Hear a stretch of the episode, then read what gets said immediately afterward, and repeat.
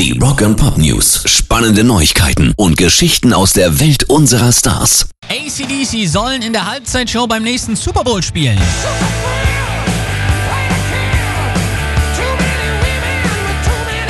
Das fordert jetzt eine Petition, die auch Twisted Sister Frontmann Didi Snyder unterstützt, denn immer nur diese Popsternchen hält kein Mensch aus und ACDC haben den größten und besten Crossover-Effekt und ich muss sagen, das wird auch wirklich mal Zeit.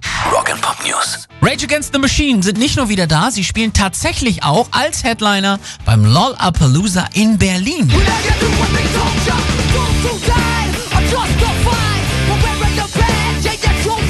Am 6. September findet das im Olympiastadion bzw. auch im Olympiapark statt. Tickets für die Show gibt's ab sofort. Rock and Pop News. Joey Kramer spielt wieder die Drums für Aerosmith. Und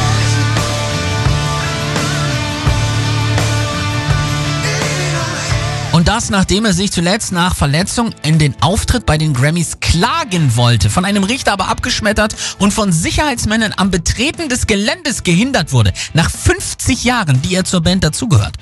Jetzt spielt er heute Abend in Las Vegas wieder ganz normal, als wäre gar nichts gewesen. Also diese Rockbands, ganz ehrlich, die sind alle nicht ganz sauber. Pairs Rock and Pop News.